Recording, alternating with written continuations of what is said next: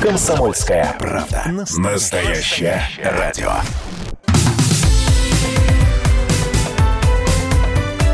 Как дела, Россия? Ватсап-страна! 2020 год э, все никак не останавливается и не успокаивается в своих сюрпризах. Э, что уже было в этом году? Ну, понятно, что главное это COVID-19, а и банковский кризис был, и рабочий кризис был, и цена на нефть, и отмена парадов и многие дни рождения встретили в режиме самоизоляции. Казалось бы, уже пора успокоиться. Все, спасибо, мы все посмотрели, давайте следующий год. Но вместо следующего года нам а, следующую гадость подсовывают. На севере Китая выявили случай бубонной чумы у человека. Заражение подтвердилось у попавшего в больницу фермера. До этого сообщения о бубонной чуме приходили из Монголии. В районе, где живет заболевший, объявили третий уровень опасности. В городе существует угроза распространения инфекции среди населения, не рекомендуется охотиться на диких животных, потому что причиной возникновения вот этой вот вспышки снова стали дикие животные, на этот раз сурки, которые и э, в случае с Монголией, и в случае с Китаем этих несчастных, зараженных переносчиков бубонной чумы сурков употребили в пищу. На этой неделе стало известно, э, на прошлой неделе как раз, что у двух жителей Монголии на границе с Алтайским краем выявлена бубонная чума. Выяснилось, что они ели сырых сурков. Власти ввели карантин. Давайте поговорим э, с врачом-иммунологом. Он с нами на прямой связи, Владимир Болейбок. Владимир Анатольевич, приветствую, здравствуйте. Здравствуйте, Михаил. Э, скажите, пожалуйста, ну, во-первых, российская граница поблизости. Во-вторых, насколько ну, опять же, в сравнении с чем мы можем сравнивать? Только с COVID-19. Э, Насколько вспышка бубонной чумы э, опасна и, э, в отличие от коронавируса, контролируема и вылечиваема? Вот. Надо отметить, что чума является природно-очаговым заболеванием, и э, этот микроб, а это именно микроб, э, он циркулирует среди грызунов – в основном это степная, лесостепная, полупустынная зона. Э, скажем так, про Россию это наши только вот южные края, южные окраины, которые туда вот попадают, в лесостепную зону угу. и степную. А вторая ситуация это то, что инфекция передается первоначально при непосредственном контакте, то есть это не воздушно-капельный путь передачи, и э, здесь э, самое главное то, что инфекция передается достаточно медленно, это контактный путь передачи, контактно-бытовой. А вот люди, которые заразились, они, собственно говоря, микроб, когда разделали эти тушки, они ну, контактировали с микробом, и, э, соответственно, он к ним попадал непосредственно там на руки, в рот, там и так далее. А, поэтому, если их вовремя выявили, то дальнейшая угроза ну, как бы распространение инфекции не представляет. Владимир Анатольевич, мы э, знаем, что у нас, э, когда мы говорим про коронавирус, есть э, достаточно большое количество людей бессимптомных э, носителей коронавируса с, с чумой, там симптомы на лицо, что, ну, то есть у, у человека они проявляются сразу, правильно? Э, да, это относится к тяжелым особо опасным инфекциям, и практически все заразившиеся заболевают, а заболевшие выдают, начинать с того, что сильно высокая температура. Угу. Инкубационный период составляет от нескольких часов до 6 суток у неиммунных и до 10 суток у тех, у кого была прививка. К сожалению, прививка не всегда спасает. Э, значит, те, кто привиты, тоже могут заражаться. Ага. А, и все-таки тогда самое главное выявить заболевших, а, посадить их на строжайший карантин, заняться их лечением. И это и есть э, главные меры, чтобы не допустить распространения инфекции. Я правильно понимаю?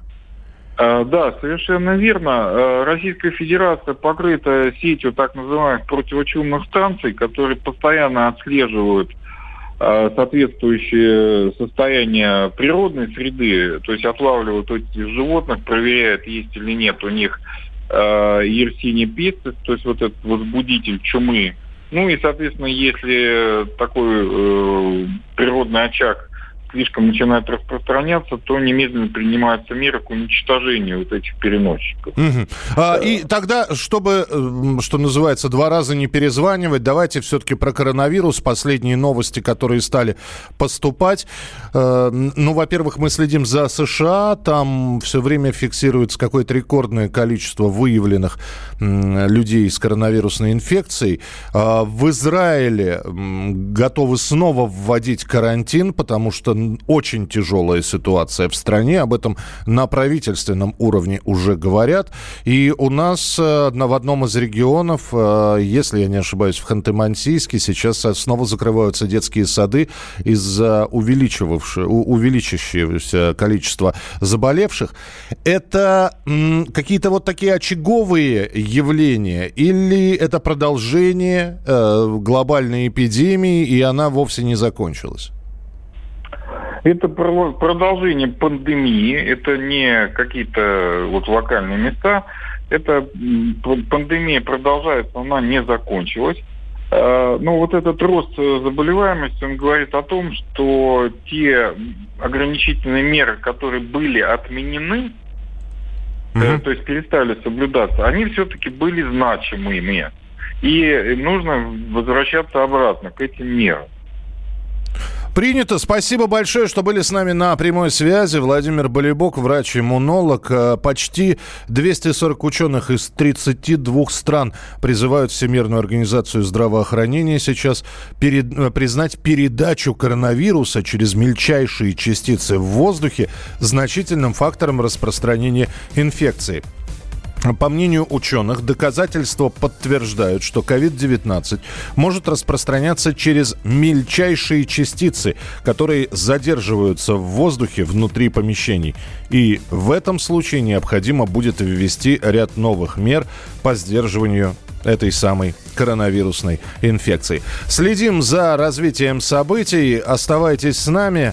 Э, поговорим через несколько минут э, про Украину. Во-первых, э, Донецкая и Луганская народные республики изъявили желание войти в состав Российской Федерации. По, по крайней мере, со слов премьер-министра ДНР Александра Бородая. А между тем, э, командующий военно-морскими силами Украины Алексей Нижпапа сказал, что украинские ВМФ готовы к войне с Москвой. С чего вы вдруг такие заявления? Об этом буквально через несколько минут в нашем эфире на радио «Комсомольская правда». Ваше сообщение 8967 200 ровно 9702. 8967 200 ровно 9702.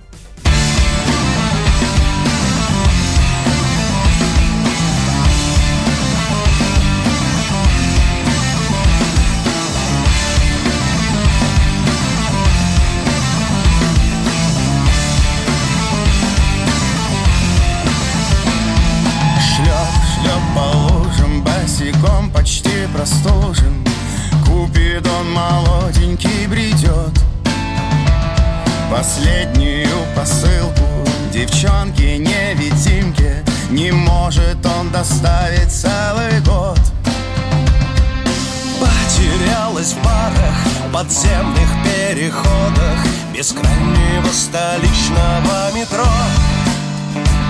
Сто раз давали нервы, сочувствую с Олимпа Но ищет парень все равно. А надо, что она не стихи и не проза Ночью плачет без вина днем от солнца слезы Ну а надо, что она все любила без оглядки. А любовь играла в прятки Ей так видно веселей. Лей-лей Бальзам на душу надо сто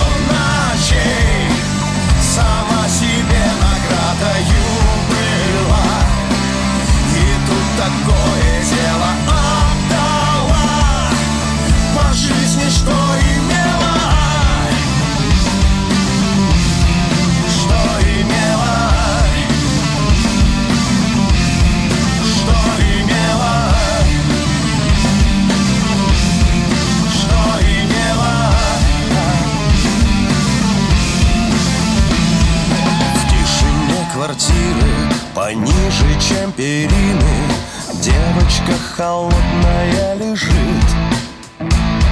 Обрезаны все сети, зашторены все окна И вряд ли кто отсюда убежит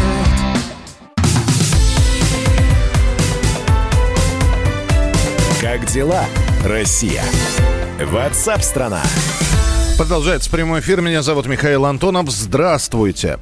Как и обещали про Украину, давайте поговорим и про республики Донецкую и Луганскую, которые в ближайшее время могут войти в состав Российской Федерации. Об этом заявил бывший премьер-министр ДНР Александр Бородай. Он также напомнил, что в прошедшем в России голосовании по поправкам в Конституцию принимали участие жители Востока Украины, у которых есть российские паспорта.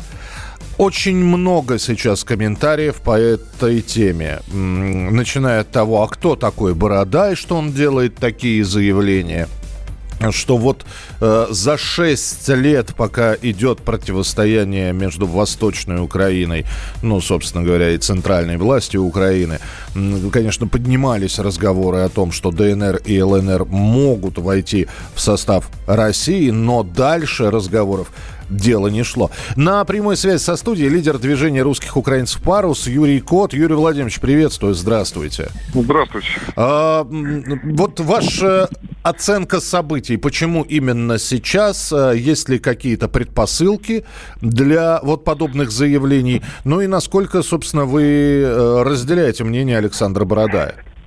Ну, слушайте, тут не надо быть семи пядей во лбу, чтобы понимать, что паспортизация рано или поздно приведет к необходимости э, максимальной интеграции этих территорий с Российской Федерацией.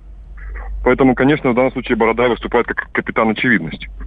Но, с другой стороны, ну, безусловно, его окружение тех людей, которые с ним э, ну, прошли этот, эти сложные шесть лет, люди, которые видели по-настоящему снаряды, взрывы, выстрелы, конечно, должны понимать, за что они погибали, угу. за что они сражались. Ну, тогда... Ситуации, да, да. да, тогда, Юрий Владимирович, извините, вопрос, да, вот вы сейчас про людей, которые получили российские паспорта, но есть же ситуации похожие. Есть э, а, представители Абхазии, которые также имеют российские паспорта. Есть представители Приднестровья, которые также имеют российские паспорта. Но, в общем-то, и Абхазия и Приднестровье являются, в общем, независимыми. В Россию они, может быть, и стремятся до разговоров об этом этом громких не ведется. Вот не кажется ли вам, что с Донецком и с Луганском будет то же самое? Да, у людей будут российские паспорта, да, вполне возможно, там будет какая-то специальная зона демилитаризованная, как это раньше было с Абхазией, но о входе в состав России пока речи не может идти. Ну, послушайте, как там будет, неизвестно, конечно. А, и не хочется сказать, что там они это что-то одно, а это что-то другое. Безусловно, это все а, взаимосвязано. С другой стороны, мы должны с вами понимать, что это же не официальная политика или официальная позиция Кремля, да, не официальная позиция России. Это личная позиция господина Бородая. Она кому-то нравится, кому-то не нравится. Она, безусловно, идет в разрез уже э, сложившейся юридической ситуации, касающейся Минских соглашений, по которым, конечно же, народные республики признаются частью территории Украины. Вот. Но, с другой стороны, мы должны с вами, давайте честно, сами себе ответим, что уже народные республики, население этих республик никогда не станут частью той Украины, какой она является сегодня. Никогда. То есть это, это уже, э, по сути, аксиома. Она может быть не закреплена там документально, но так она и есть. Вопрос в другом. Если не станут они частью Украины, самостоятельно они тоже остаться не смогут. Это тоже объективные вещи, потому что есть определенные интеграционные процессы, э, проекты. Э, это касается экономических, прежде всего, вопросов. Безусловно, им необходимо будет так или иначе э, принимать какие-то решения. Но мы с вами должны понимать, что все-таки народные республики Донецкая и Луганская это не, не области Украины, Донецкая и Луганская. Это меньшая часть этих областей. А, и без э, той остальной территории эти области мало жизнеспособны без внешних вливаний, без постоянного поддержания экономического состояния. Поэтому, конечно, очень важно понимать э, интеграционные процессы в рамках Минских соглашений как перспективу на самоопределение остальных территорий, которыми сегодня владеет Украина, причем владеет, мягко говоря, очень плохо. А, вы сами что там рассказывать, сами видите там экономическую ситуацию, что с людьми происходит. Да, и а... я с вами соглашусь про вливание, тому подтверждение Косово. Мы видим, какие вливания идут извне для того, чтобы да. поддерживать, в общем, статус э, Косово на данный момент. Юрий Владимирович, спасибо большое, что были с нами в прямом эфире. Лидер движения русских украинцев «Парус» Юрий Кот э, в эфире программы WhatsApp страна». Как дела, Россия? WhatsApp страна. Ну, здесь э, ведь желание ДНР и ЛНР не только главное. Вполне возможно, они и не прочь войти в Россию. Здесь же еще нужно задать вопрос, а надо ли это России. Опять же, огромное количество политологов отечественных сейчас комментируют это все, э, в том числе и в Госдуме, и в Совете Федерации. Так что держим руку на пульсе, следим за развитием событий. Пока обсуждается возможность вхождения ДНР и ЛНР в состав России, в Киеве заявили, что готовы к войне с Москвой. Вот вам и здрасте называется. Командующий военно-морскими силами Украины рассказал о подготовке войск к полномасштабным боевым действиям против России. По его словам, российские военные могут попытаться войти в Херсонскую область, чтобы обеспечить подачу воды из Днепра в Крым. На прямой связи со студией военный обозреватель «Комсомольской правды» Виктор Баранец. Здравствуйте, Виктор Николаевич. Добрый день, добрый день, Михаил, добрый день. Значит, э, на Украине готовы воевать с нами, а мы-то в курсе, что с, нами, готовы воевать?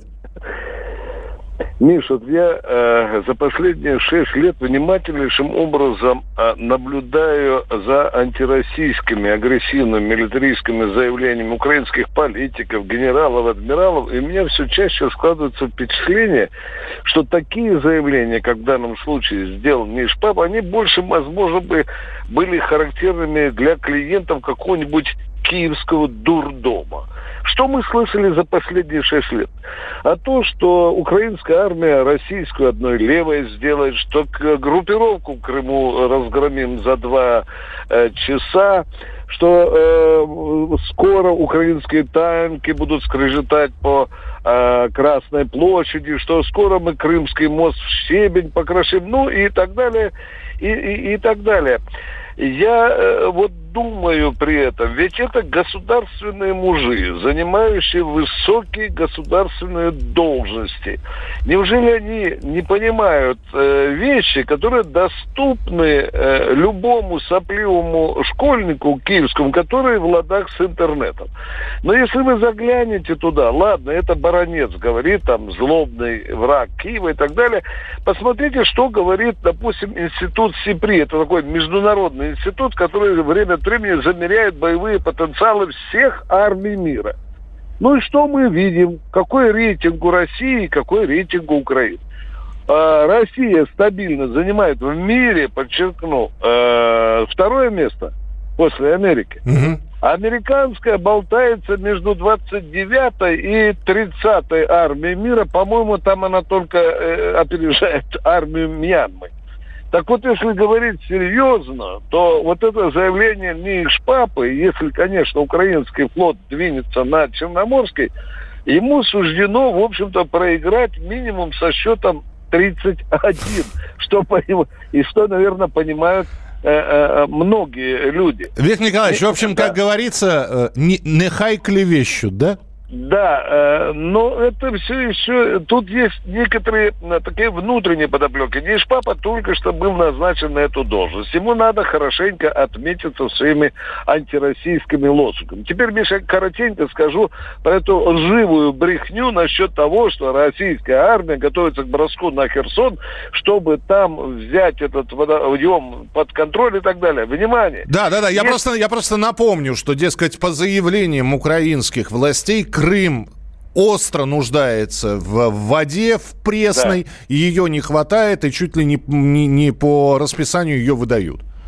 Вот я хотел бы немножко просветить двоечка не папу одной вещью, что и российское правительство, правительство Крыма уже давно приняли грандиознейшую программу по решению проблемы пресной а, воды уже проложены, внимание, внимание, сотни километров водопроводов. Внимание!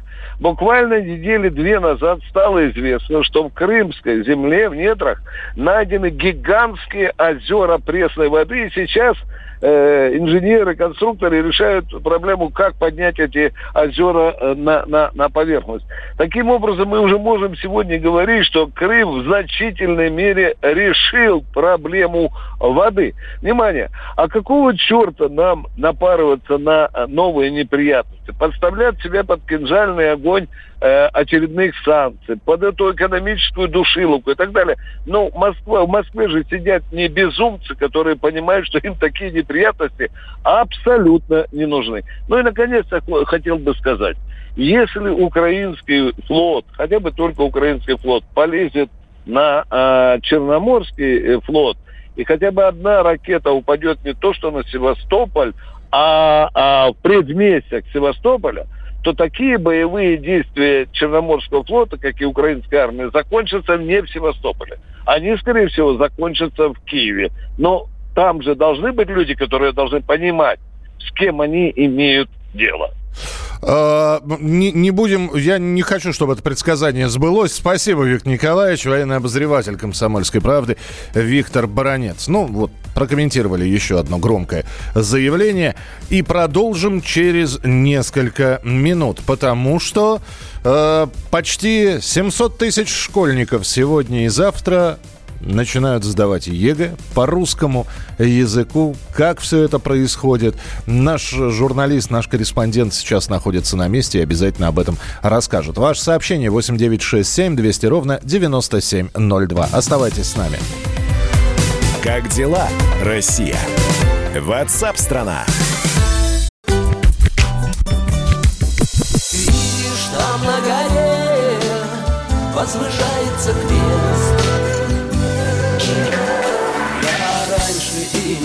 думал, что у нас На двоих с тобой одно лишь дыхание Ален Делон говорит по-французски Комсомольская правда. Радио поколения Наутилуса Помпилиуса.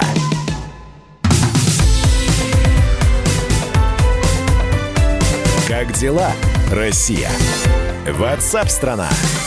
Продолжается прямой эфир. И спасибо большое, что присылаете свои сообщения. 8 9 6 7 200 ровно 9702.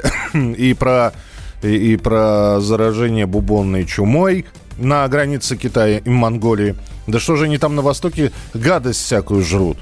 Ну, менталитет такой у них. А бак лаборатории на нашей границе не пугают пока никого. Э, вообще не колышет. Нет, бак лаборатория, я вам могу сказать, что образцы там чумы, холеры и прочих неприятных вещей, они не только в бак-лабораториях хранятся, они хранятся в, ну, считается, что под очень-очень строгим надзором в различных научно-исследовательских институтах, которые иногда и в черте города происходят. Так что давайте не сомневаться в охране. Очень надеемся, что штаммы этих вирусов, микробов, они не вырвутся никуда. 8 9 6 7 200 ровно 9702. Это ваше сообщение, которое мы принимаем не только в текстовом виде, но и в голосовом тоже. Мы ждем ваших голосовых сообщений. Записывайте в WhatsApp и других мессенджерах мнения, вопросы, наблюдения. Всем вашим аудиопосланиям найдется место в нашем эфире. Телефон 8 967 200 ровно 9702. У каких-то школьников начались уже каникулы, ну а некоторые, кто собирается еще этим летом э, продолжить э, свой карьерный рост и пойти учиться дальше в высшие учебные заведения, вот эти вот школьники, они сдают сегодня ЕГЭ. Сегодня и завтра сдают ЕГЭ по русскому языку. 700 тысяч примерно человек по всей стране. Организовано пять с половиной тысяч пунктов приема экзаменов, причем во всех регионах России и за рубежом. В этом году ЕГЭ по русскому не обязательный предмет. Э, я еще раз напомню, вообще ЕГЭ сегодня э, и в этом году сдают только те выпускники, которые собираются поступать в вузы. И вот что называется с места событий, с рассказом о том, как все устроено, насколько все организовано. Ксения Конюхова с места событий. Ксения, еле дозвонились. Привет. Такое, Да, ощущение, добрый день. такое ощущение, что ты там ЕГЭ тоже писала по русскому. Ну, я пытаюсь обычно сдавать экзамены, но в этом году, к сожалению, не получилось. Э, Дело в том, что пытаются сокращать число людей, число учеников, которые идут сдавать экзамены, чтобы не было лишней толчни, ну и, понятно, чтобы снижались риски заражения. Как все Поэтому- организовано? Да, расскажи, пожалуйста. Ой, в этом году меры безопасности усилены. а, не в том плане, что списать будет сложнее, хотя и это тоже, но просто даже дойти до парты и сесть за экзаменационное задание, это полоса препятствий. Нужно на входе обязательно пройти термометрию. Все ученики прибывают по собственному индивидуальному графику, чтобы, опять же таки, не создавать толпу на входе в школу. А затем все а, классы, аудитории, все помещения дезинфицируются. Ну и, конечно, рассадку изменили. А, если раньше 15 человек в одном классе сидели, сдавали экзамены, то сейчас по 8 человек сидят. При этом еще камеры, еще организаторы, онлайн-наблюдатели. В общем, списать, э, даже не то, что телефон принести, а с бумажной шпаргалки списать, это, в общем, почти невозможно в этом году. Но в целом пока все идет спокойно. Первые экзамены уже прошли, э, никаких сбоев не обнаружила. Ну, э, за исключением небольших, ну, таких технических нюансов в паре пунктов проведения экзамена в других регионах был ураган, повредили линии энерго- электрические линии, а, и в итоге пришлось э, начать экзамен чуть позже. А, Но в целом все равно выпускники э, приступили без проблем, все написали, сдали. Скажи, пожалуйста, ты успела пообщаться с... Или в Москве продолжают еще писать этот экзамен? Или успела пообщаться с людьми, которые уже сегодня ЕГЭ написали? А, нет, сегодня еще не успела, потому что экзамены э, еще не все успели сдать. А, пообщалась с выпускниками, которые сдавали м, на прошлой неделе литературу и информатику. Информатику, кстати, в этом году очень много ребят сдает, э, видимо, потому что как раз дистанционные технологии всех подстегнули а, изучать этот предмет. А в целом, ну, дети, конечно, нервничают, но это в целом из-за экзаменов, а дополнительные меры не вызывают какой-то особый стресс. То есть выпускники говорят, что они без того уже привыкли, что везде надо ходить в масках, у них везде проверяют температуру. Ну и, в общем, уже желание просто поскорее сдать, узнать свои баллы и э, выбрать уже наконец-то университет, куда они смогут пройти по этим баллам. Слушай, мы с весны так закалились, уже никакой стресс не страшен. Спасибо большое, Ксюш, спасибо, что была с нами в прямом эфире. Ксения Конюхова, корреспондент «Комсомольской правды». Ну что же, на днях стало известно также о новом проекте Минпросвещения по созданию и введению цифровой образовательной среды. Это будет внедряться в порядке эксперимента. Вот, э, многие ученики и их родители, уставшие от трехмесячной дистан- ди- дистанционки, решили, что с этим экспериментом учеба на удаленке продлится и в новом году, но мы уже объясняли в нашем эфире, что нет, такого не будет. Учиться, во-первых, Учебный год начнется традиционно 1 сентября, а вот эта вот цифровая образовательная среда, она введена для того, чтобы, если вдруг где-то в регионе эпидемия вспышки, вспышка эпидемии гриппа, э, и э, людей просят, э, на, и их отправляют на карантин. Так вот, чтобы они не просто сидели на карантине, а все равно продолжали учиться. Вот для этого и вводится цифровая образовательная среда. Ну а мы продолжаем. Как дела, Россия? Ватсап-страна!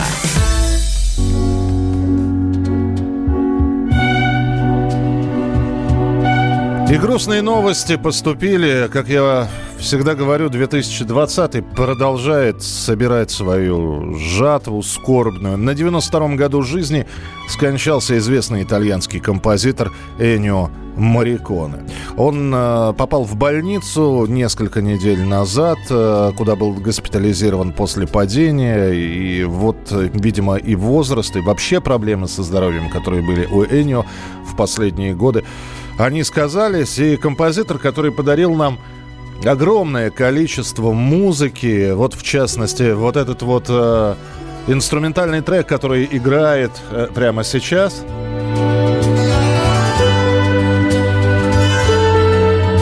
Это знаменитый знаменитая композиция из кинофильма «Профессионал» 1981 года с Жаном Полем Бельмондо в главной роли.